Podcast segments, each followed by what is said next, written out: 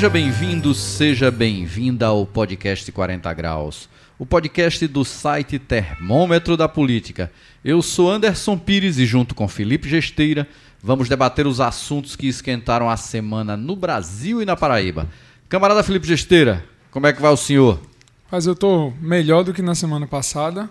Semana tá. tá... Você tava ruim na semana passada? Não, rapaz, é porque tá chegando meu aniversário, a pessoa ah, vai se animando, né? Ah, é? é? é? Tem gente que fica meio deprimido, né? Começa a pensar no, no, nos anos que né, já viveu, né? Que, que, tem também aquela tese, né? Cada ano que você vive é um a menos é que um você menos, viverá, não, né? Eu estou pensando é. num, ano a mais que eu escapei vivo. Então, ah, é? o ano passado foi muito sei, difícil. Eu tenho visto você sorrindo tanto, sempre tão feliz, né? É, né? É. A vida tá boa. A vida tá boa? A pessoa tá viva, tem que agradecer, né? Maravilha, assim, que, que, bom, né? Que bom, é. né? Mas aí, como a vida tá boa, eu é. convido quem está nos acompanhando aqui no começo e não curtiu ainda, a já deixar o like aí no vídeo uhum. já, nesse comecinho. E para quem não é inscrito no canal, ou ainda não se inscreveu no nosso é, Spotify, né? Pra... Spotify, YouTube, Apple, Apple Music, Deezer, né? Então, se você está ouvindo pela primeira é, vez, o, se inscreva e continue acompanhando, o, acompanhando a gente. O podcast aqui é emitido, né? Ele é. tá, tá, em todas, né? É. Entendeu? É usado, mas, é bom, né? né? Eu, eu, imagino, você deve estar tá feliz aí, beirando os 40 anos, né? É, pertinho, pertinho. É uma, é uma, uma fase, né? Que a gente pensa muito, né? Muitas reflexões, né? As viradas de décadas são, entendeu? Então, você está pertinho disso, né? Então vamos para frente, né? Vamos. Vamos conversar aqui. Hoje o podcast vai falar sobre a entrevista de Lula na revista Time. Se alguém tinha dúvida do prestígio internacional do ex-presidente, ser capa numa das principais revistas do, do mundo, acho que é explicação mais do que suficiente, né? Quem não gostou muito disso, ficou meio nervoso, foram os seguidores de Bolsonaro, que parece que esquentaram a cabeça, né? Com mais esse episódio que, no final das contas, alavanca a figura do Lula estadista. Esse é o assunto do podcast 40 Graus desta semana, porque aqui, quando tá frio, o que, é que a gente faz, Felipe? Esquenta! É isso, né? Prepara a cuscuzeira que o debate vai começar. Camarada Felipe Gesteira, não sei se o senhor acompanhou a repercussão aí do camarada Lula, né? Podemos chamar ele de camarada Lula, né? Convidado já, desde o último programa, vi tomar um café conosco. É verdade, né? Mas ele não tem dado muito cabimento pra gente, não. não. Esse Lula é foda mesmo, né, bicho? Tanta. Tanta frescura que a gente teria que servir para ele, né? É. Mas tudo bem, ele está ocupado, né? Tá, a gente entende que a Time tem um pouquinho mais de audiência do que tem, nós, tem, né? Tem. Então tá, tá justificada a sua ausência, viu, presidente Lula? Mas voltando ao assunto principal do nosso primeiro bloco de hoje, né? Acho que o mundo todo ficou sabendo da entrevista do presidente Lula à revista Time, até porque não é todo mundo que é capa da Time, né? Independente do mundo digital está aí dominando os espaços midiáticos, a simbologia né, de alguns veículos impressos, não só no, no mundo, mas também no Brasil, é algo que está muito longe né, de se acabar e todo mundo sabe o que é que representa você estar tá, é, na capa de um dos principais veículos do mundo, onde as principais personalidades do mundo já figuraram nessa capa. Porém, é, eu li a entrevista toda, né? E mais uma vez eu confesso a você, né, que fico muito feliz quando eu leio uma entrevista como aquela dada pelo Lula. Por quê? Porque a gente percebe o quanto miúdo e pequeno é o meio político hoje e o debate político hoje dentro do Brasil. E acaba até quem tem grandiosidade, conteúdo e percepção para discutir as grandes questões mundiais, a pessoa se rebaixa e acaba ficando mais próximo do baixo nível que é a discussão política no nosso país. Por quê? Porque, no final das contas, né, não é à toa que nós temos um presidente como Bolsonaro, que se tem algo de baixo nível nesse mundo, no que diz respeito à discussão de conteúdo, de política, de perspectivas para o mundo, Bolsonaro seria a personificação maior hoje no planeta. E aí, muitas vezes, a gente tem visto o Lula entrar até em temas de, de maneira atravessada, né, aqui dentro do país, em alguns momentos, falando certas besteiras, né, descontextualizado em algumas outras questões. Mas quando ele vai para uma revista dessa como a, a da Time, ele surpreende. E surpreende principalmente pela sua percepção né, de mundo e pela sua posição de estadista. E aí a gente entende por que, que esse, esse político brasileiro chegou a ser chamado pela maior autoridade do mundo de o cara, né? E chegou a ser cotado para a ONU. Cotado, não, não para a ONU só não. Ele chegou a ser cotado para ganhar um, um prêmio Nobel também, Isso, né? O Nobel da Paz. Né? E, e, e fica mais claro ainda o porquê disso para quem se der o trabalho de ler a entrevista na íntegra. E você vai entender, né? O que é que está faltando no Brasil para ele voltar a uma rota de prosperidade, a uma, uma rota de, de, de, de autoestima elevada, a uma rota de muita positividade, não vamos confundir positividade com positivismo, que são coisas distintas, né? uma lógica de positividade, de um país com capacidade de crescer, de gerar emprego, de gerar melhoria de vida para a sua população. E aí a entrevista, quando Lula é questionado, ele começa já referenciando o que é que foi o seu país quando ele foi presidente em relação ao que ele era antes. Porque, ao contrário do que as pessoas imaginam, o Brasil era um país encruado até o PT assumir. E, e, a gente fala. E, e, era encruado, é bom lembrar, viu, Anderson? Era encruado até na relação da América Latina. Não, era encruado é, em relação ao mundo o só. Brasil, não. o Brasil era como se fosse um apêndice na América Latina. Isso, o Brasil era inferior. A economia né? do Brasil, se brincar, era inferior à da Argentina. Não, não, isso aí nunca foi. A gente sempre foi muito maior, né? Mas eu digo que o Brasil era um apêndice porque o Brasil não tinha o nível de interação, não tinha o nível Você de. maior em PIB, né? Em números totais, mas. É. O, o, PIB do Brasil sempre foi sempre maior. Sempre foi maior, mas que, o Brasil tinha uma participação né? internacional né? muito pequena em relação ao resto do mundo.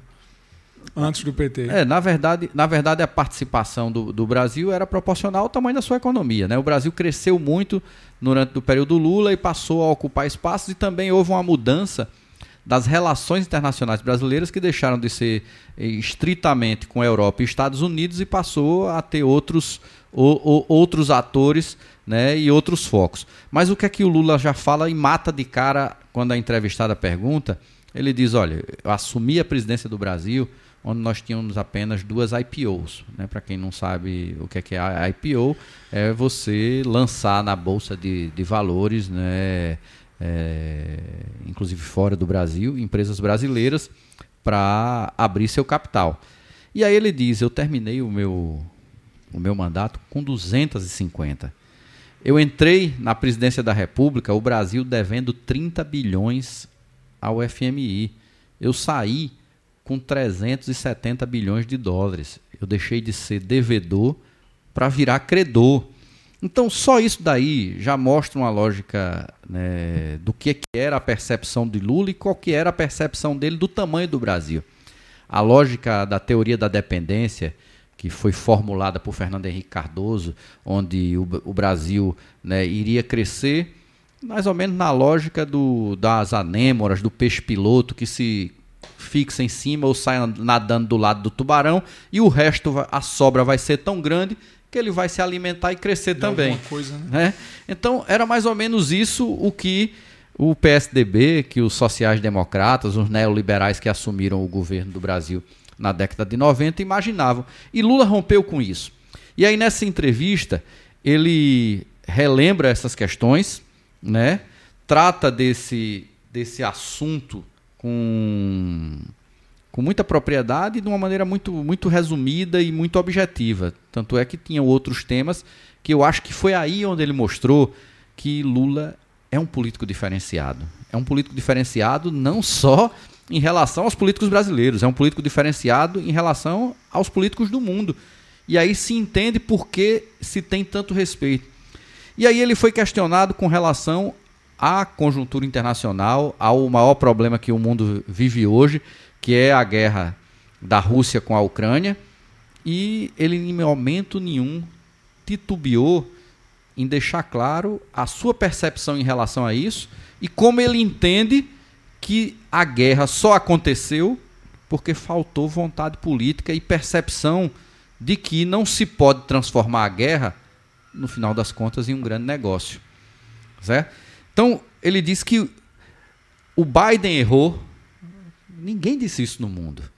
Por quê? Porque o Biden errou porque estimulou a guerra. Ele disse que a Europa errou porque estimulou a guerra. Por quê? Né? Porque se você tinha condições, você tinha elementos muito objetivos para eliminar a possibilidade de se ter guerra, por que, que eles não foram tratados até a exaustão? É porque eles fizeram a lógica da, da Primeira Guerra né? Mundial, né? Se tem um mercado aqui para ganhar com mortes, vamos ganhar Pronto. com mortes. Né? Aí nós, nós, vamos, nós vamos mais para frente. Ele diz, porque qual era a questão? Se a questão central era entrar na OTAN ou ser agora integrante da comunidade europeia, era simples. A Europa se posicionava dizendo que esse não era o momento. E os Estados Unidos se posicionava também dizendo que não era o momento. Se o Putin. Aí alguém vai dizer, isso é ceder para o Putin? Lula diz, não, não é ceder. Isso é entender que é uma alternativa. E aí a mulher faz uma. A, a, a jornalista faz uma pergunta ao Lula, perguntando para ele se ele aceitaria entrar na OTAN. Ele disse de forma alguma. Porque na hora que eu entrar na OTAN, eu estou negando um valor do Brasil o valor do Brasil, que é um país que sempre entendeu que a construção da paz era o melhor caminho. Ele diz mais: o Brasil não tem contencioso com ninguém. Para que, que eu quero entrar na OTAN? A entrada na OTAN parte de uma premissa de disposição para de disposição para guerra, é. certo? E essa essa visão, ela é uma visão grandiosa porque porra, não pode ter torcida para ter guerra, né? E aí ele vai falar sobre o presidente da Ucrânia e ele diz com todas as letras: ele é tão responsável pela guerra como Putin. E com um agravante, ele transformou na guerra em um grande espetáculo em que ele torce para que a guerra continue, para que ele fique dando seu show no parlamento alemão, no parlamento francês, né, em mais diversas casas legislativas do mundo, e achando isso bom, porque na visão dele ele está construindo uma imagem e ele não entende que ele não é mais um comediante que vive da superexposição ou da audiência ou de algum tipo de engajamento, né? Ele agora é um presidente da República. Então, resumindo, né, o Lula tem grandeza para apresentar, inclusive, soluções. Inclusive, ele diz: olha, o mundo errou muito. Ele remete ao conflito que aconteceu no Iraque, que ele diz: houve erro grande do Bush, mas também houve o erro do Saddam Hussein, que tentou fazer uma lógica midiática e fazer o povo parecer, entender uma coisa que era mentirosa, porque parecia que o Iraque tinha um grande arsenal. Ao invés dele chegar e dizer para os Estados Unidos e para ONU dizer venham cá olhar que não existe nada, ele preferia viver de bravata. E essa bravata foi conveniente para os Estados Unidos naquele momento porque ele queria a guerra. A guerra era um grande negócio para os Estados Unidos naquele momento.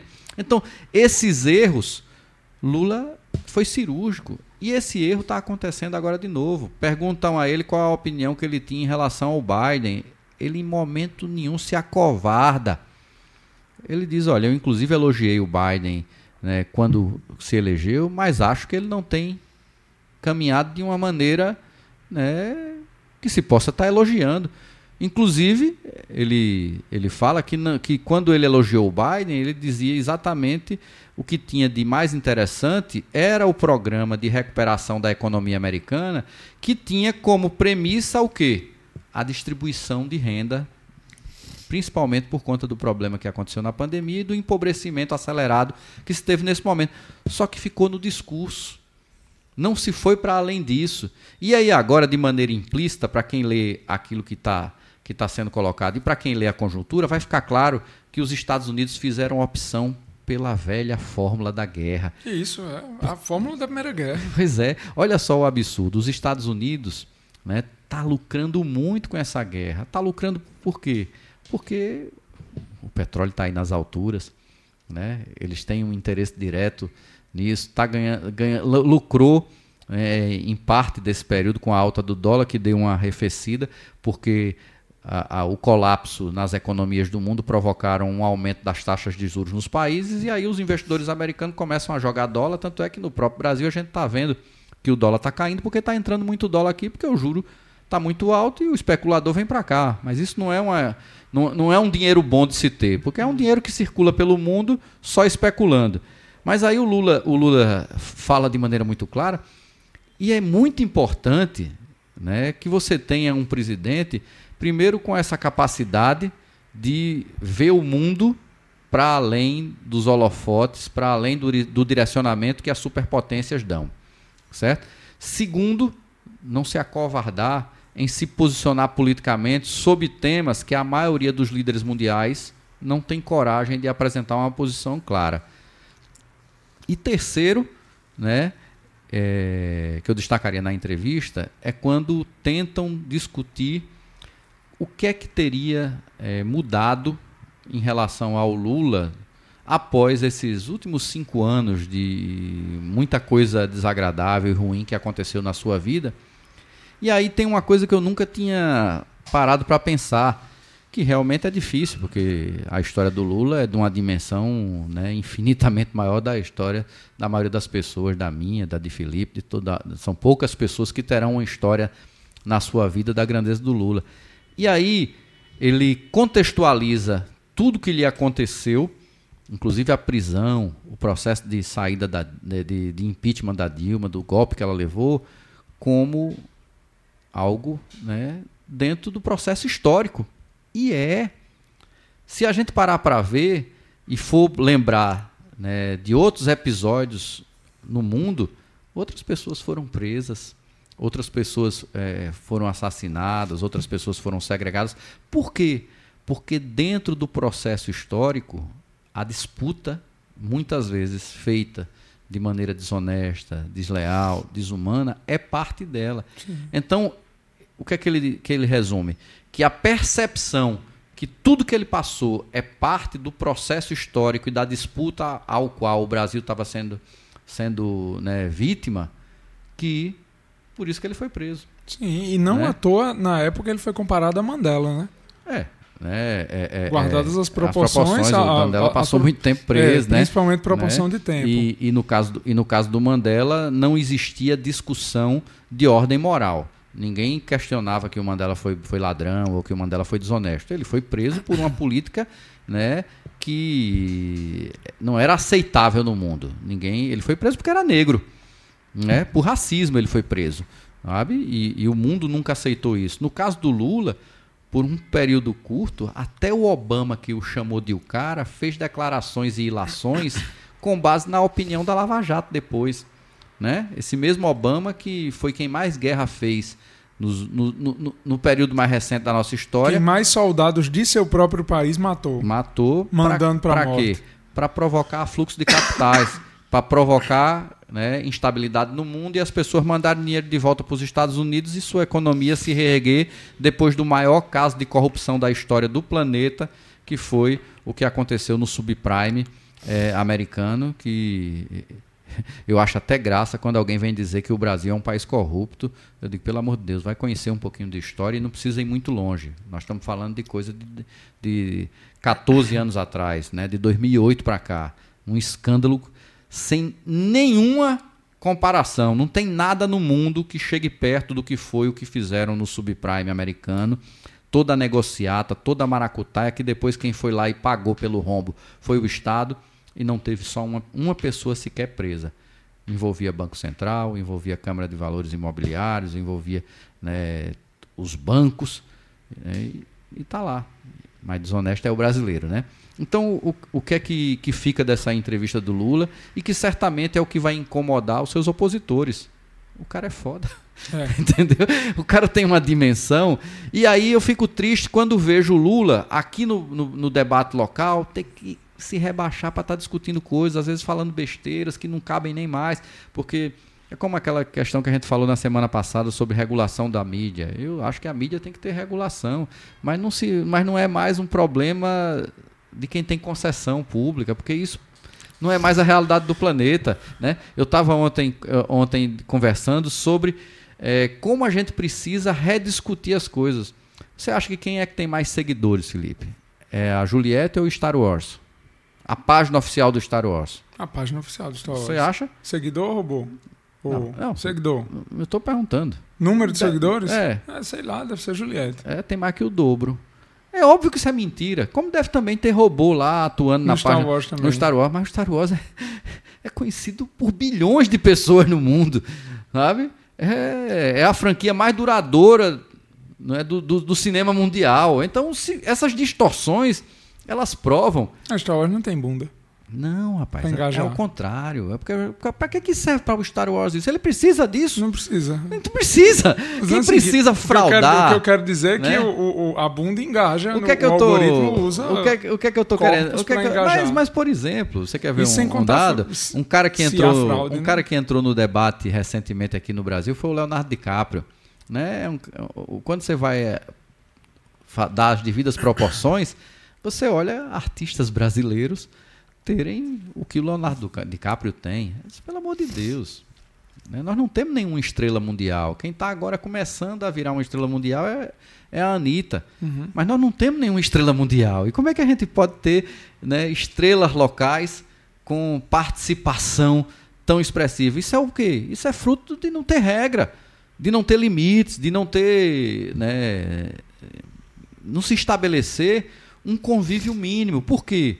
Porque esse tipo de prática, ela não só serve para esse engajamento que é inocente, porque a Juliette não tem nada de mal para fazer para ninguém. Mas se ela começar a querer fazer mal, ela pode criar uma falsa percepção, como se milhões e milhões de pessoas estivessem concordando com ela, sendo mentira. Então, é, quando a gente fala de regulação, são limites que precisam ser estabelecidos, porque são limites éticos. E precisa existir um código deontológico em qualquer tipo de atividade. Ainda mais quando ela se propõe né, a, a tirar dinheiro de alguém. É, é uma prática de cunho E quando- e- comercial. E, quando mexe né? com vidas de milhares de pessoas, Então, né? re- Com, como é a comunicação. Para concluir, o que eu, o que eu né, mais gostei dessa entrevista foi perceber que o Lula, apesar de ter dado algumas derrapadas locais, de ficar até se metendo em miudezas como disputa sobre palanque na Paraíba, pelo amor de Deus, Lula, você é muito maior do que isso. Não se apequene, porque o que, o que lhe dá né, a aura de esperança para mudar o Brasil é, é ser grande. Na hora que você se apequena para estar tratando de política miúda, para estar tratando de temas que não servem para absolutamente nada para mudar a vida das pessoas, para melhorar, inclusive, a forma como o mundo olha para os seus semelhantes, porque as pessoas não imaginam o que é um grande estadista de um país do tamanho do Brasil ter coragem de chegar numa Assembleia da ONU e mostrar uma postura como essa que Lula demonstrou numa entrevista como a Time. Isso é bom para a humanidade. E se é bom para a humanidade, em alguma escala será bom também para o Brasil.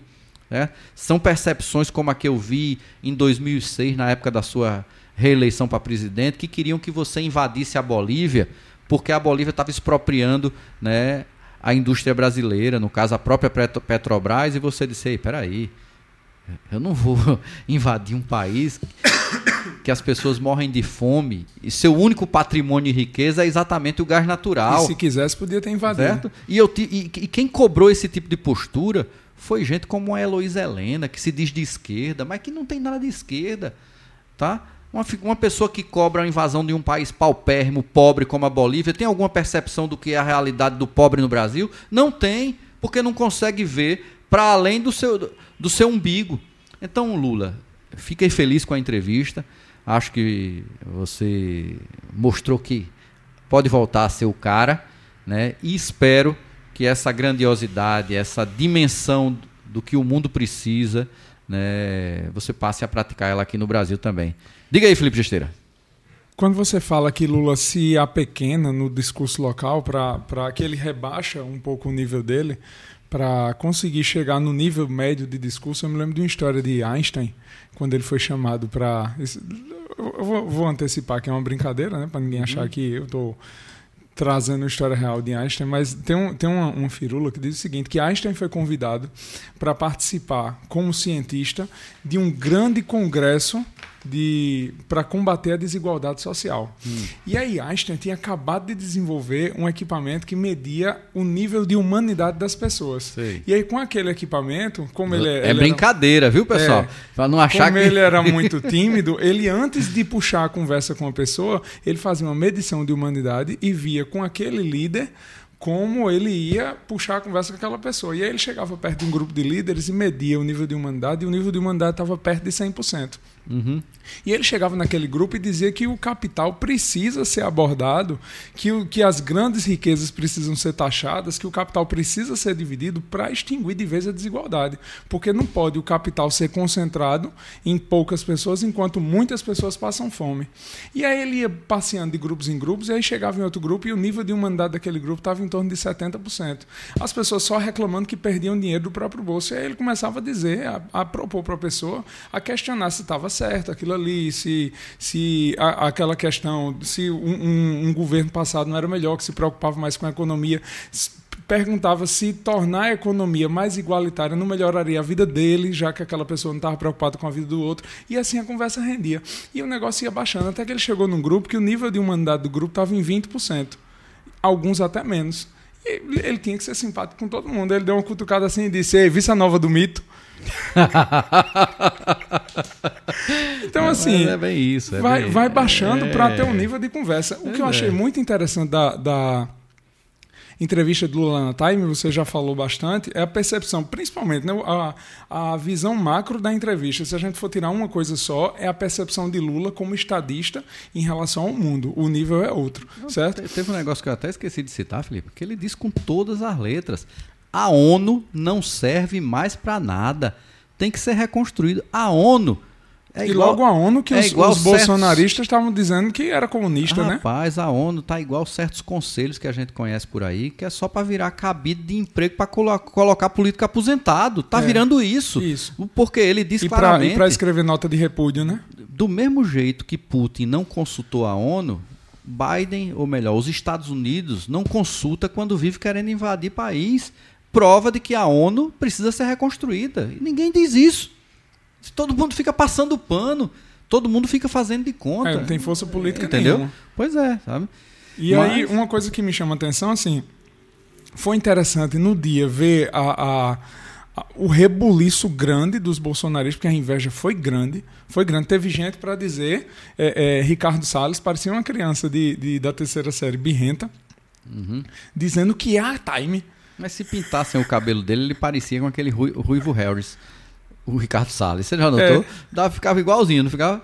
O, o, o Ruivo Harris, pronto, é um menino ruim do mesmo jeito. É. Não tem jeito. Mas assim, esse povo nem pra, Falar nem em, pra em reconhecer... Harris, hoje o patrocínio é, é da Hershey's é, é, Felipe? Ashley. Chocolate não. Ashley. Ashley, é? É, é Ashley, é? é? Você aprendeu aonde essa pronúncia nova aí? Aprendi quando, na, quando eu estava em Intermares, né? Que eu, agora eu moro no Bessa. Ah, é? é? Quem era que falava assim? Que eu não, eu não sei, sei não, sei tem, não. tem uma turma lá. Pois é, eu achava que era Hershey's. Né? Mas não, tem é... gente que chama de Ashley, é? Ashley, é, é. não, mas vamos deixar. Tá bom, tá, tá bom, mas depois eu vou comer um chocolatezinho desse bom aqui. Mas chocolate Ashley. É. Ah, Toda a população de cabelo Mas conclua aí pra gente matar esse assunto aí sobre Lulinha time. Não, e pronto, aí assim, o, o rebuliço grande do, dos invejosos, porque eles não têm nem a, a, decência de reconhecer a grandeza, de dizer, é, realmente está na time e tudo, enfim. Ou então menosprezar, se calar, ignorar, mas não, eles querem diminuir a time para diminuir o feito do cara. Esse, esse entendeu? Povo, esse povo é um absurdo. É doido, né, velho? E o que, o que me chamou a atenção é porque, assim, além da grandeza da fala de Lula e de como Lula aborda questões internacionais, é como Lula é respeitado. Porque você já imaginou se fosse o contrário, se fosse Bolsonaro falando da guerra da Ucrânia, pelo amor de Deus. Lula, né? não que não vou nem dizer é. o que é. Bolsonaro iria falar, porque ele não tem a dizer, porque ele viajou para a Ucrânia uma semana antes da guerra, que foi um, foi um tropeço político grande, mas até hoje ele não sabe a que ele foi. Não. Ele não consegue, ele não consegue se expressar, ele não consegue dizer o motivo da viagem, ele só pra fala nada, de, de, de agrotóxico, de insumo, não, de isso, dizer né? que foi, mas ele não consegue nem explicar o motivo real. Nem para isso, né? né? Que não é ele nem não... agrotóxico, era como é fertilizante. Fertilizante. Né? então assim, ele, ele não consegue se explicar. É, ele é, é, muito limitado, o nosso presidente, infelizmente. Mas o que me chamou a atenção não foi a fala de Lula ser melhor, foi a reação causada, porque na Ucrânia houve resposta a Lula. Houve resposta a Lula. Ah, isso é O mundo debateu a então, entrevista é, do Lula. Exatamente. Então você imagina é, alguém mas por que no debateu? Mundo... Porque ele tocou em assuntos que ninguém toca e com uma, uma visão que ninguém diz. Mas não só por isso, é né? pelo tamanho dele. É, porque você imagina, dele. mesmo se alguém, se alguém experiente chega para Bolsonaro no vídeo dele diz fale isso e manda Bolsonaro é. falar a coisa certa e ele fala ninguém dá cabimento pois a é. responder é. Bolsonaro é, é, na própria entrevista a, a, jornalista reconhece que Lula né, sentava de Chaves a Obama e todo mundo lhe respeitava é? Então, você só consegue isso. Lula tinha um detector, né? Rapaz, é porque o, o, o, cara tem uma coisa que é o seguinte, que eu, eu sempre repeti isso. O cara tem que ser doutor em política. Você não, você não adianta você ser PhD em física nuclear.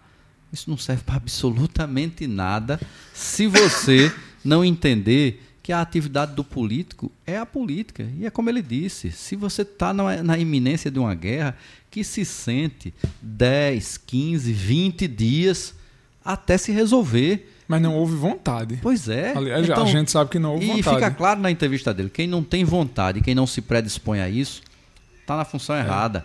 Não está na função de líder. Porque não se aceita mais no mundo que, diante de todas as possibilidades que nós temos hoje de, de viabilizar a paz, né? a gente faça opção pela guerra. Mas isso aí, Anderson, eu vejo que não foi falta de habilidade política, não. Aí é, aí é, é mau caratismo e ruindade, porque o que, os, o que um país como os Estados Unidos faz, ele usa toda a sua máquina e habilidade política para praticar o mal. Ele, ele, então, ele ganha com isso. Ele ganha com isso, né? ele tem interesse. Então, é, não foi falta de habilidade. Mas, a, mas, teoricamente, a política não deveria ter um propósito é, para você contabilizar mortes mesmo que essa morte lhe contabilize dólares a mais. É, ele troca né? vidas por dinheiro. Porque, por exemplo, os Estados Unidos, agora o presidente Biden mandou, mandou um, um pedido né, de liberação, se não me engano, de 33 bilhões de dólares para a, a Ucrânia poder investir isso em arma. Você acha que esse dinheiro a Ucrânia vai ficar devendo a quem? Vai ficar devendo aos Estados Unidos. Os Estados Unidos estão o quê?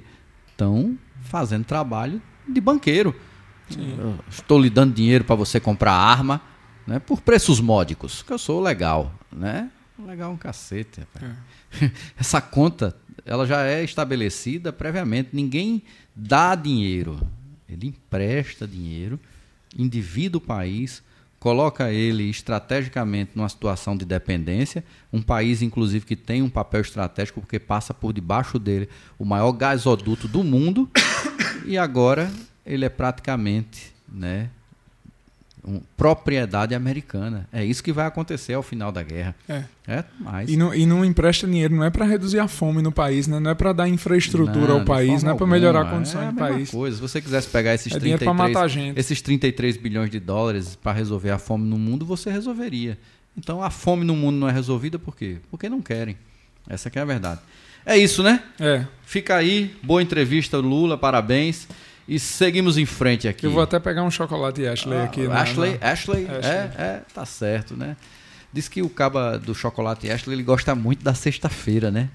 É. Entendeu? Diz que ele tem um negócio, um bordãozinho toda, toda, toda semana, né? Sextou, né? Rapaz, Sextou com Ashley, né? Deixa de maldade. pois é, vamos em frente. Chegamos aos. Deixa o cara, pô, o cara tá Não. pintando o asfalto todo. Ah, é mesmo, na, rapaz, o cara pintou ali o asfalto ali em, em um cabedelo. E a tinta já saiu nessa chuva que deu aí esses ah, dias. Eu acho que a tinta é de quê? É impermeável? Mas, homem, asfalto, o cabo ainda fez propaganda dizendo que quem fazia isso de só pintar era os outros. Sabe? Já tá cheio de buraco o negócio. Tem duas semanas que foi feito o asfalto. E sem contar que ainda ficou um pedaço sem fazer, né? Mas eu não, não é entendi, tinta, né? É, né? É. Mas o cara disse que era asfalto. É, então tá bom. Pergunta a Ricardo Vamos Coutinho como era, como era é. o asfalto do interior Chegamos ao segundo bloco do programa com a nossa rodada de assuntos que agitaram a semana. No cenário internacional e nacional, nós temos aí uma nova pesquisa para presidente da República. Tem também, para variar, né, o veto total à lei Aldir Blanc pelo presidente Bolsonaro. As eleições brasileiras podem estar em risco. O alarme está acionado e muita gente está preocupado com alguns movimentos estranhos com relação a isso. Outra figura que parece que está meio desconectada do contexto e da conjuntura atual é o Supremo Presidente Luiz Fux. Parece que ele não entendeu o que é está acontecendo no Brasil. Vamos falar sobre isso também. E a Petrobras, Felipe, bate novo recorde de lucros e esse assunto nós temos alguns, alguns, vamos dizer assim, comentários picantes para tratar porque o presidente Bolsonaro se manifestou e é outro que parece né, que está falando do país vizinho e não é do dele.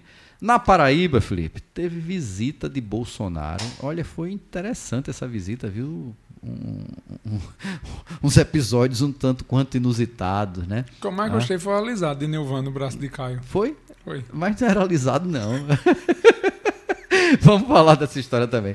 Mas nessa visita teve também, sabe o quê? Hum. Pedro Cunha Lima, né? Fazendo filinha com os apoiadores de Bolsonaro. Não, eu gostei. Foi? Foi. Vamos tratar disso daqui Tava a pouco. Tem que ter lado, rapaz. O PT teve mais um episódio nas suas pendengas internas e vamos falar sobre isso. E para completar, o STJ negou o habeas corpus que Ricardo Coutinho tinha solicitando que o seu, seu processo, seus processos corressem na Justiça Eleitoral. Deu água no negócio. Tudo isso e muito mais no podcast 40 graus. Porque se estiver frio, a gente esquenta. Se tem café, tem conversa. É a hora do café. É. Camarada Felipe Gesteira. Vamos a os assuntos nacionais, né? Você viu aí a nova pesquisa que saiu, pesquisa IPESP, dando o presidente Lula liderando com 44%. A pesquisa, a pesquisa... E Bolsonaro com 31. Foi. Diz aí que eu vou comer um chocolate Ashley. Ashley. o melhor da pesquisa é que pareceu as pesquisas de Ibope de rádio da Paraíba. É. Cada um eles pegam Todo mundo é líder, né? Todo mundo é líder. Todo eles mundo pegam, saiu bem, né? Eles pegam o mesmo número é. e dizem que estão ganhando. Rapaz. Que um está melhor que o outro. Então, assim, Bolsonaro anunciou que foi a pior pesquisa para Lula de todos os tempos, quando uhum. na verdade ele só cresceu 1%. Não, ele não cresceu nada, né? Porque quando, quando você vai para o segundo turno, aí é que você. O, o buraco é o mesmo. Não, é que você percebe que o que é que está acontecendo? Algumas pessoas que estavam flertando com outros candidatos à direita resolveram se posicionar já de maneira definitiva e declarar voto em Bolsonaro no primeiro turno. É só isso. Tanto é que no primeiro turno Bolsonaro tem 31, no segundo ele tem 34. Já com Lula, ele tem 44 no primeiro turno e pula para 54 no segundo. Então, não existe isso. Né? O que a gente tem que tomar cuidado, que aí também está aqui na, na nossa pauta, é algum tipo de ação por parte dos bolsonaristas que coloca em risco as eleições, porque eles vêm tentando arrumar um mote para isso semana após semana. Mas, Anderson, né? esse, esse mote vem sendo arrumado faz mais de dois anos que Não, eles na ensaiam. Na verdade, olha discurso. só como é doido. Bolsonaro ganhou a eleição já dizendo que ela era errada. Isso. Então, então ele já, já. A sua alma golpista, né, ela precede a própria prática política dele, porque o cara foi eleito e ele já no outro dia estava dizendo que não, que ele tinha que ter sido eleito no primeiro turno. Isso. Porque as eleições não são confiáveis. Temos que ter o voto impresso. Mas se desde o começo ele questiona a democracia é. do país e nada foi feito contra ele, é. então assim, as instituições estão funcionando de brincadeira e se algo de pior acontecer, tomara que não aconteça, a culpa é de todo mundo que ficou olhando a boiada passar. Pois é. Felipe, e esse voto, esse voto, pelo amor de Deus, voto, né? Esse veto, foi veto total do presidente Bolsonaro à lei Aldir Blanco. Né? Que mais esse senhor pode fazer contra a cultura brasileira? É só política, né? Porque assim, o próprio Pacheco, a, a, a, Câmara dos Deputados e o Senado já sinalizaram que seria um veto derrubado. Então é só para ele, ele fazer raiva e para dizer eu sou contra a cultura. É e acenar para ele, ele precisa acenar para os extremistas dele, que são as pessoas que porque o, o bolo do meio que, que engrossa a campanha dele são pessoas que são mais conservadores. Hum. Mas ele tem uns doidos, é, os 15% povo, de doidos. não vai a show, não, né? Eles pensam que a lei Aldir Blanco é só para. Aldir Blanc é só para para quem é de esquerda. Não, mas é porque é, eles são, eles Deus, têm que né? ser contra, eles têm que entrar naquele discurso extremista é, de é Bolsonaro coisa, que né? o governo eu, não pode dar dinheiro para a cultura. Eu tenho que ser ruim, né? Eu tenho que, que, ser ruim, eu tenho que, que ruim. eu tenho que aniquilar. Pelo amor de Deus, né? É, é burrice demais num lugar só, né? Vamos em frente aqui. Felipe, você notou aí que o, o presidente Fux, presidente do Supremo Tribunal, ele parece que não estava no país, né? Esse bombardeio aí de ministros do Supremo sendo atacado, né? De todos os embates envolvendo bolsonaristas e, e, e, e a justiça brasileira. E aí, depois dele ter né, essa postura eu vou dizer que ele tá, só podia estar tá completamente alienado. É vista grossa, né? Ou vista... dopado, é, né? Porque o, o episódio Daniel não, Silveira, ele é uma vista grossa ele não, abriu, ele não abriu a boca, ele não se posicionou. O presidente do Supremo. É. A casa que foi completamente, né? É, vamos dizer assim, defenestrada. Porque Isso. aí ele foi fazer uma visita a, a Bolsonaro e voltou da visita. Aí ele veio tratar, sabe sobre o que, Felipe? Hum. Sobre regulação das mídias. Ele, deveria falar sobre o perigo. Ele veio dizer do perigo da regulação das mídias. Que perigo, rapaz? Isso não existe no Brasil, esse perigo. Infelizmente, no Brasil, isso é uma pauta que é barrada.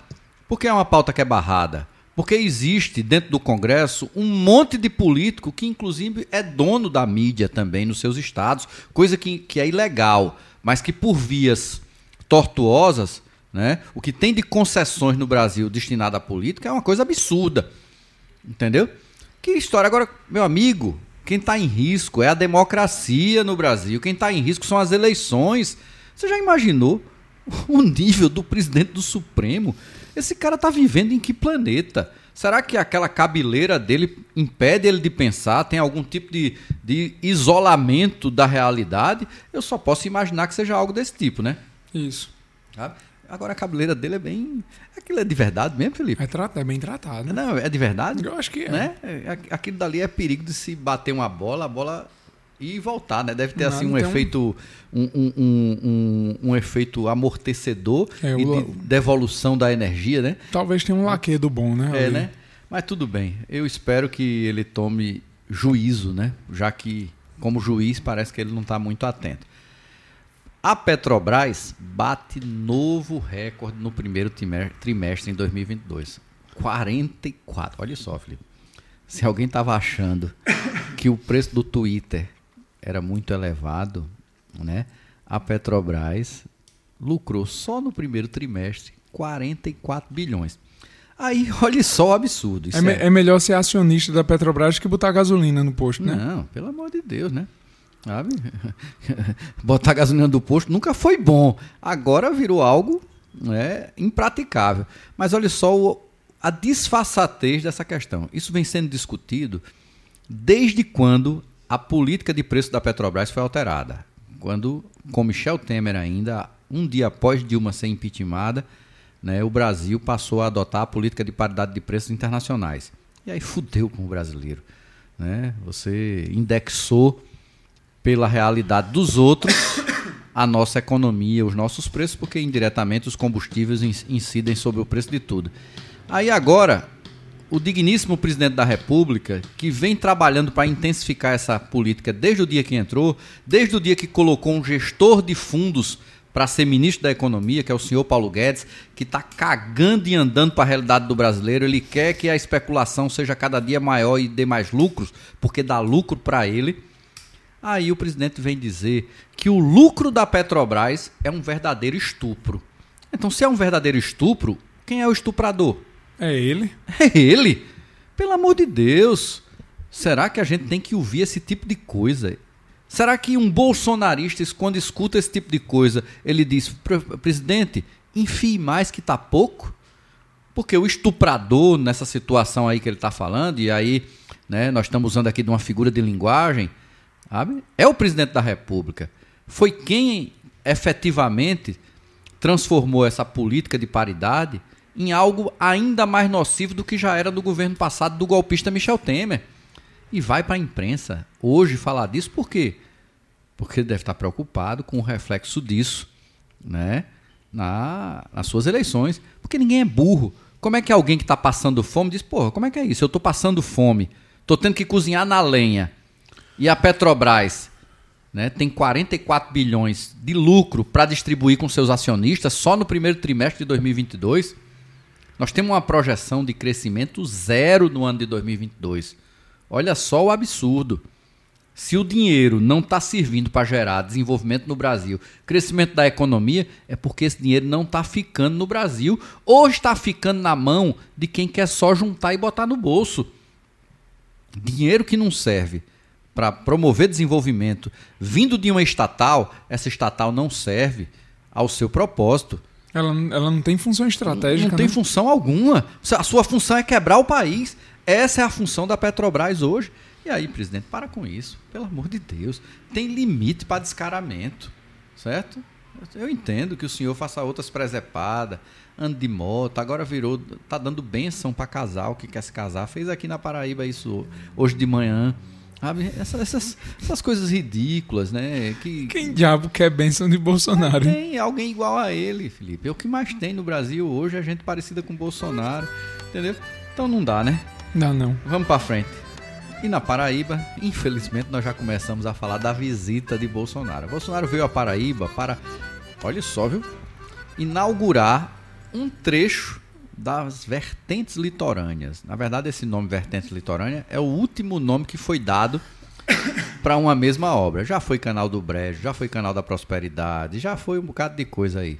É uma obra que se arrasta a possibilidade da sua realização desde o plano das águas ainda de Zé Maranhão, que é nada mais nada menos do que um canal que liga, né, o açude de a barragem, no caso que não é um açude, né, de Acauã a Araçagi. E no projeto inicial, o projeto era muito mais grandioso. Se, se entendia que no curso deste canal nós teríamos um grande projeto agrícola na Paraíba, inclusive inspirado nos moldes daquilo que foi adotado na região de Petrolina, para que a Paraíba virasse um grande produtor de hortifrutis, né, com finalidade de, de, de, de escala que pudesse promover riqueza para aquela região. Resumindo, depois de mais de 20 anos, Bolsonaro pisa aqui para alugar, para inaugurar um trecho de uma obra. Aí você pergunta, esse trecho vai servir para quê? Para absolutamente nada, porque ele, trecho liga um pedaço a nada, né? Só, só funciona, né, um canal se ele chegar, sair do primeiro ponto e for ao último. Enquanto não chegar um ponto a outro, que na verdade é, é uma, uma, uma obra de segurança hídrica, né? A lógica da segurança hídrica é que todas as bacias do estado da Paraíba tivessem interligadas para que, de alguma maneira, você sempre tivesse uma socorrendo a outra, porque normalmente é isso que acontece, né? Você tem um lugar que teve chuva, outro lugar que não teve, um lugar que tem reserva de água, não tem. E assim você teria algo que estrategicamente é muito bom para qualquer local, que é ter segurança hídrica, porque a água é, é, é algo imprescindível. Mas esse senhor vem para cá. Agora, o bom depois, sabe o que é, Felipe? Hum. Que para inaugurar absolutamente nada, o barulho que os bolsonaristas fazem e a briga para botar a mão em cima da placa. Disse que teve até uma van para ir para lá, Não, né? teve de tudo. Aí o bom é que teve uma foto que saiu aí viralizando do apresentador e pré-candidato a governador Nilvan Ferreira, que ele se estica tanto, porque ele inclusive é pequeno, né, não é muito grande, aí ele se estica tanto para botar a mão em cima da placa que não consegue e a mão chega pertinho do pré-candidato ao Senado, Bruno Roberto, né? Que parece que é uma cena de amor. É Bruno, e eu falando Caio, Caio é o irmão. Caio é o irmão, que é, é deputado estadual, Bruno. né? Então, é patético o que a gente vê aqui, né? Mas, mas não chega perto, não. Ele deu uma encostadinha. Deu uma encostadinha, não foi? Eu, rapaz. Né? Foi um, uma alisada, Eu né? acho que foi é. uma alisada. Oh, rapaz, será que, que, que, que, que Nilvan tá assim tão apaixonado pela É, não. É, tem, um, tem um termo novo agora que estão chamando. É, é É, broderagem. Ah, é broderagem. É. Né? É, né? Eu entendo, né? É, Antigamente chamavam isso de, de, de fazer frentinha, né? Bem novinho fazer frentinha. Broderagem, né? É. Mas é, fazer mas tá bom. frentinha hoje em dia é Falar, broderagem. falar em broderagem, né? Quem tava nessa, nessa, ne- ne- nesta fila, né, fazendo frentinha, foi o pré-candidato a governador, o deputado federal Pedro Cunha Lima. Ele assumiu o bolsonarismo, é isso, Felipe? Não, ele fez frentinha, não, rapaz. Ele assumiu o bolsonarismo. Que conversa de frentinha. É? É, é porque eu achava que, que Pedro, apesar de ser um candidato de direita, conservador, né? Ele tenta dizer que não, mas a, a, a sua plataforma é, é extremamente conservadora, que ele não iria chegar a tanto de assumir o apoio a um candidato como Bolsonaro, porque Bolsonaro não é porque ele é de direita, Bolsonaro é desumano e antidemocrático. E ser desumano e antidemocrático é algo que confronta o princípio do, do, que, do que, que é a política, né? Mas na hora que Pedro aparece naquela cena patética, fazendo fila para cortejar Bolsonaro, eu realmente me surpreendi, porque eu achava que ele não iria chegar a tanto. Que, é que eu? Acho que, acho que confronta até o princípio do partido dele, né? Do PSDB. E tudo não. que o PSDB. Tem candidato, né? É, é, tudo que o PSDB já, já defendeu na história. Ele justifica a história do que foi prestigiar um evento do governo federal hum. e que ninguém pode deixar de receber é, apoio do governo federal, independente de qual seja o presidente. A conversa é essa. Tá certo, né? Nem o governador do estado estava lá, né? Ele disse isso para criticar o governador. É? Para dizer que é importante eu ter acho, relação com o governo federal. Eu acho que tem limite para as coisas. É? Tem limite porque Bolsonaro não, não é simplesmente é, um, um, um agente institucional. Sabe? Ele é um incitador. Sabe? E, inclusive, porque não era verdade, não estava inaugurando nada. Eu quero que eles mostrem para que, é que vai servir esse trecho que foi inaugurado. Porque você não vai abrir um canal para jogar água no meio do mato. Ele tem que chegar em outro canto. Eles ainda abriram lá, ainda jogaram só, água só lá. Pra, só só para instruir, como diz o Matuto, só né? Só para fazer a foto. Pelo amor de Deus. Vamos em frente. Felipe, que, é você está sabendo aí dessa novidade aí no PT da Paraíba? É... Arimaté? Não, não só Arimaté. Os caras resolveram, a partir de uma decisão do Diretório Nacional, mudar a composição do diretório. E nessa história de mudar a composição do diretório, é, é aquela coisa: você votou em mim, mas agora o seu voto vai colocar outra pessoa no diretório. É basicamente isso. Né? É, no final das contas, você está fazendo exatamente o que os outros partidos conservadores fazem, de destituir direção, mudar as figuras para mudar o quê? Para mudar a proporcionalidade interna e com isso dar ainda mais controle ao a, do partido a Ricardo Coutinho, né? Eu confesso que eu fico decepcionado, por quê? Porque o, o PT prezava por esse tipo de prática democrática. Para mim isso é um golpe. Não tem como você chegar e dizer que agora uma pessoa que entrou no partido recentemente vai ser membro do diretório se ela não foi nem votada. Então, peraí, o que, é que é isso? Isso é diferente de um PTB que troca o presidente a hora que quer, que troca os membros do diretório a hora que quer e bem entende? É diferente de, de um PL? Eu não vejo diferença. Né? Então, acho que o PT está quebrando é, com princípios democráticos e mais, está quebrando com a sua própria história. O PT chegou a ser o único partido na história do Brasil que tinha uma eleição direta com voto pleno. Era algo muito difícil de se fazer, muito qual, caro. Qual a diferença dentro de um partido da postura adotada por Ricardo Coutinho e a postura adotada por Bob Jefferson? Não vejo nenhuma. Aí eu não diria Bob Jefferson. No caso, seria a postura de Gleisi Hoffmann. A postura que o próprio Lula está corroborando. Porque não tem diferença. Você vira dono do partido na hora que quer, inventa uma resolução nacional. Aí, rapaz, que história é essa? É, interpreta as regras de uma forma que lhe parece conveniente. Como é que é isso? Para o presidente Jackson ser eleito, ele precisou dos votos de todos esses que eles estão destituindo. Então teria que haver um processo de anulação dos votos. Já pensou? Não tem como anular voto, porque teoricamente o voto é secreto, né? Eu fico sem entender para onde vai isso. Por falar em PT, Felipe, o STJ negou o habeas corpus de Ricardo Coutinho e aquela história dos processos dele serem julgados pela Justiça Eleitoral parece que deu água, né? Você viu essa essa novidade aí no, nos trâmites aí dos processos envolvendo a Operação Calvário? É, vi, era uma coisa, assim, nesse ponto de hoje era uma coisa previsível, né? Uhum. Depois que desandou, desde que a justiça devolveu o processo, era uma tendência. Agora é, é, aquela coisa, como a gente já falou várias vezes aqui, a gente temos, é, discordamos de Ricardo, de várias práticas de Ricardo. Agora, o que, o que a justiça faz com Ricardo não está certo. É. Mas fica aí mais um problema. E não sei como é que o PT vai administrar isso, porque certamente Ricardo, para ser candidato, vai ter que arrumar uma liminar. Né? Não por conta dessa questão, mas por conta de outras pendências. Mas a gente sabe que esse tipo de notícia, esse tipo de decisão, interfere do ponto de vista simbólico em outros processos, né? E vamos ver no que é que isso vai dar. Não é isso? É isso. Tem mais alguma coisa aí da Paraíba que o senhor queira tratar? Não? Não. Você, tá, você ficou desanimado? O que, é que foi que Você começou o programa alegre, feliz, falando do mais um ano de vida. É porque a pessoa vai falando Bolsonaro. Porque Bolsonaro, tá Bolsonaro é tá... desanima. Você tá triste porque não vai tomar cerveja eu hoje, vou, é isso? Rapaz, ah, vou, vai? Vou, Onde é que você vai tomar cerveja hoje?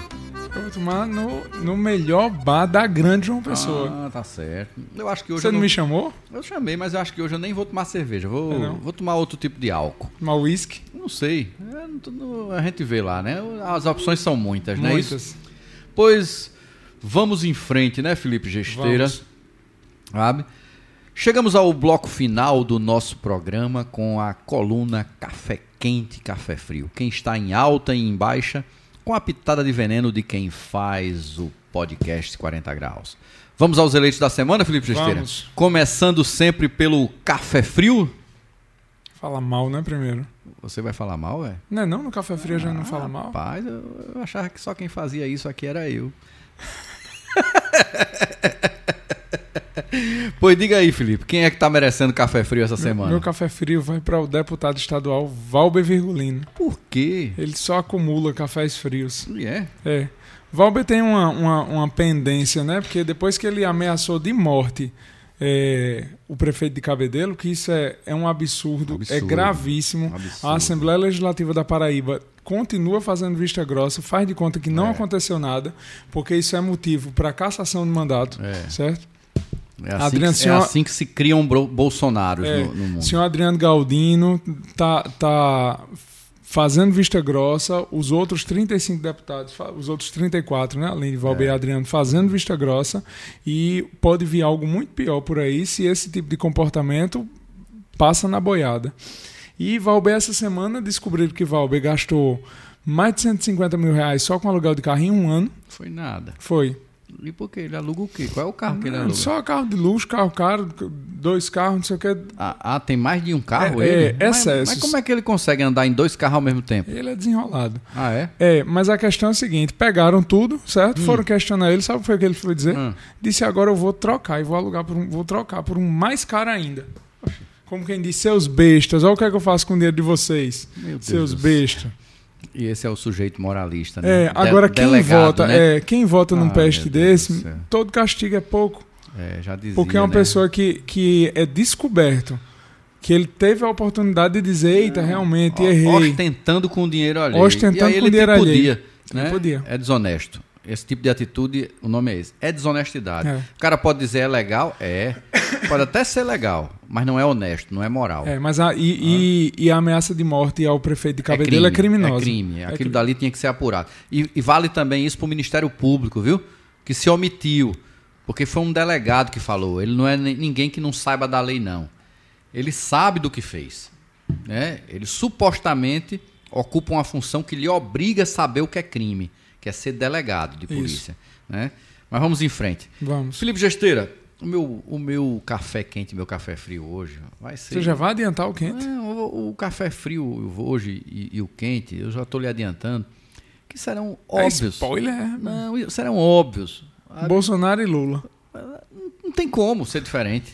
É, meu café frio vai para esta figura, né? Jair Bolsonaro, que se presta a chegar num dia do trabalhador e fazer o que ele fez, de falar as asneiras, de levar para a rua essa horda de figuras abjetas que lhe seguem para estar depredando, para estar tomando cachaça e, e- e- em meio de estrada, né? Para estar usando dinheiro público para fazer motociatas e coisas do tipo, entendeu?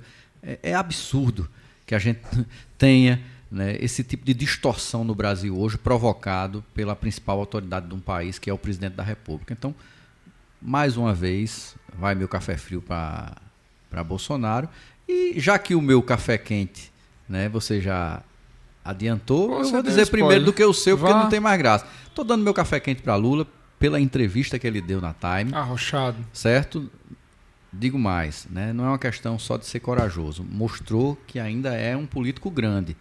Eu, por diversas vezes aqui, venho criticando algumas posturas do, do, do Lula nesse processo eleitoral em 2022, porque acho que não pode cometer o erro de se tornar pequeno, de discutir questões pequenas. Lula, o que lhe fez de o maior líder popular da história desse país foi mostrar que você era grande, que não um tinha dos maiores líderes populares do mundo. Do mundo, que não tinha receio, certo, de confrontar problemas que nunca ninguém teve coragem de confrontar nesse país, que não teve receio de falar para o mundo questões que precisavam ser tratadas pelo mundo e não por países individualmente, como a questão da fome, como a segregação que regiões do mundo têm até hoje, como é a região africana, como a necessidade de se respeitar a pluralidade, de se ampliar as relações comerciais em todo o mundo e não transformar isso num objeto de aumento da desigualdade. Você teve coragem de dizer isso. E agora fez uma entrevista que realmente né, me conforta porque eu não quero votar para presidente simplesmente para tirar Bolsonaro. Eu quero votar para presidente na perspectiva de que eu vou ter um, um líder nesse país que possa entender que não pode se pensar pequeno, não pode se pensar o mundo dessa maneira miúda, onde a discussão sobre o leite condensado que foi consumido pela presidência da República toma proporções maiores do que o debate econômico para minimizar a fome, para minimizar a pobreza, para voltar a distribuir renda. É esse tipo de discussão que a gente tem que ter. E que se ela vale para a discussão da paz do mundo, para a discussão da, da postura da ONU, ela tem que ser debatida aqui também. Não vamos cometer o erro de estar tá fazendo como foi a eleição que Haddad perdeu para Bolsonaro, que se discutiu mais a mamadeira de piroca e o kit gay do que os problemas verdadeiros. Esse erro, inclusive, foi um erro cometido pela imprensa, que toda vez que a campanha de Bolsonaro era abordada, ele trazia, a imprensa trazia para a discussão desses temas miúdos. A entrevista no Jornal Nacional é o maior foi exemplo. Uma, foi uma vergonha. O Bolsonaro deu um banho, deu um banho. No, no, no, no, no William Bonner e na Renata. Deu um banho. Foram querer chamar ele de machista. Ele disse: e a senhora não ganha menos do que o William Bonner? Então foi esse tipo de coisa que aconteceu. Então nós não podemos cometer esse erro. Se a gente trouxer o debate para discussão pequena, para assuntos miúdos, isso só favorece quem é miúdo, quem não tem algo de grandioso para discutir. E essa linguagem que você utilizou na Time ela é entendível por todos.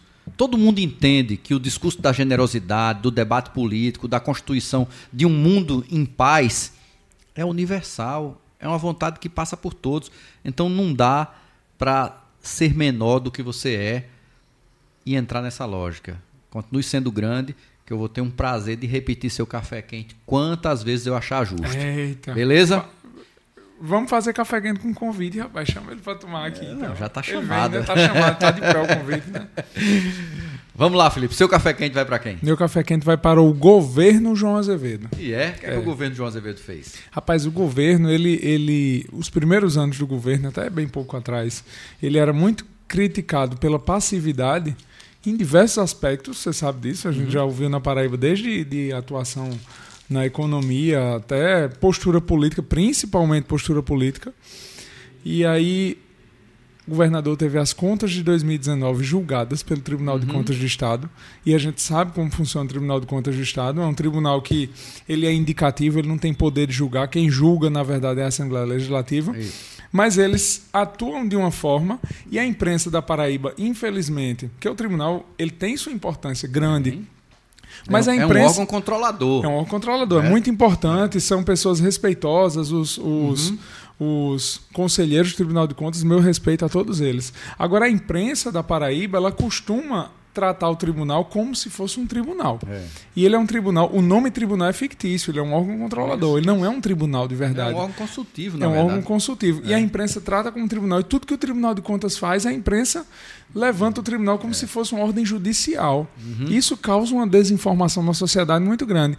O que é que os governos costumam fazer com, as, com os julgamentos do Tribunal de Contas? Abaixar a cabeça. Você uhum. viu o que o governo João Azevedo fez? Eu vi parcialmente. Disse que a conta estava errada. Disse que a conta estava errada. Meu né? amigo, mas foram para cima no dia seguinte. E foi uma coisa que eu achei muito bacana, porque a conta estava errada. E ele não só fez a defesa jurídica e apresentou a defesa, como ele foi para a imprensa dizer que a conta estava errada, fazer a conta na frente de todo mundo e dizer quem tinha errado a conta. Quem foi que errou? O Tribunal de Contas. Não, deve ter um auditor que errou, né? Não, mas aí vai para vai né? técnico, vai para não sei o quê. Mas é o, o, erro foi político. Ah, o erro foi político? O erro foi político. É, porque, assim, porque, a conta é porque é feita... se o auditor não sabe fazer conta de não, somar mas não foi, subtrair, não, mas não foi matemática, nós estamos bem não. de auditor, não estamos? Não foi matemática, não. O erro foi hum, político. A hum. questão, vou explicar para quem está nos acompanhando, que não, não, quiser ir ver, assim, explicar por cima. Eles disseram que o governo não gastou o mínimo com saúde, uhum. certo? E colocou a culpa, nos, a culpa nos codificados. E aí, o que, é o tirou os diz? codificados da conta, né? Ele tirou os codificados é. da conta, exatamente. Como se os codificados não trabalhasse, né? Como se estivesse jogando peteca. É, porque é. ele diz, o governo diz exatamente o seguinte: eu tenho codificados, eu admito que tenho codificados, e esses, esses codificados estão prestando serviço de saúde. É, quem faz a então, maior parte dos serviços então, se você tira, saúde. É, se você tira essas é. pessoas da saúde e diz que elas estão jogando peteca, meu amigo, e eu tenho como provar que estão trabalhando uhum. na saúde, tá errada a conta. É, eu acho que, inclusive, se, se isso foi feito por algum auditor e referendado por algum conselheiro, ele precisa responder por isso, porque isso não é erro. É política. Isso, isso é tá, política. está parecendo má fé, né? É política. Vamos, vamos, vamos prestar atenção nesse tipo de coisa. É. Beleza. Então, meu café quente para o governo João. Aí eu não vou dar o café quente para a pessoa de João Azevedo, porque é, é, isso é uma postura de governo. Achei muito bacana. Também não vou isolar o café quente ao procurador-geral do Estado, mas eu achei muito Conheço legal. bem, com... meu amigo Fábio, Fábio, né? É, Fábio Andrade, Isso. militamos junto no movimento estudantil. Pois é. Né? Então, assim, Fábio Ele Andrade. Nunca, nunca, foi frouxo, não. Pois é. Inclusive, inclusive fomos de consumo, de Concep juntos, e eu lembro que a gente dava trabalho naqueles conselhos, viu? Pois Fábio Andrade está convidado para tomar o café quente aqui com a gente. Beleza, beleza. Viu? viu? É isso aí. Vamos em frente então. Né? Valeu. Terminamos por hoje? Terminamos. Quase no tempo, viu? Esse foi o podcast 40 Graus de 6 de maio de 2022, João Pessoa, Paraíba, Brasil. O podcast está nas principais plataformas de streaming e no site podcast40graus.com.br. Abraço a todos e todas. Abraço aqui ao camarada Felipe Gesteira, né, que em breve está ficando mais velho, né? Em breve, em breve. Obrigado pela audiência e até o próximo programa. Valeu. Falou, galera. Podcast 40 graus. Informação com muita opinião. Porque se estiver frio, a gente esquenta.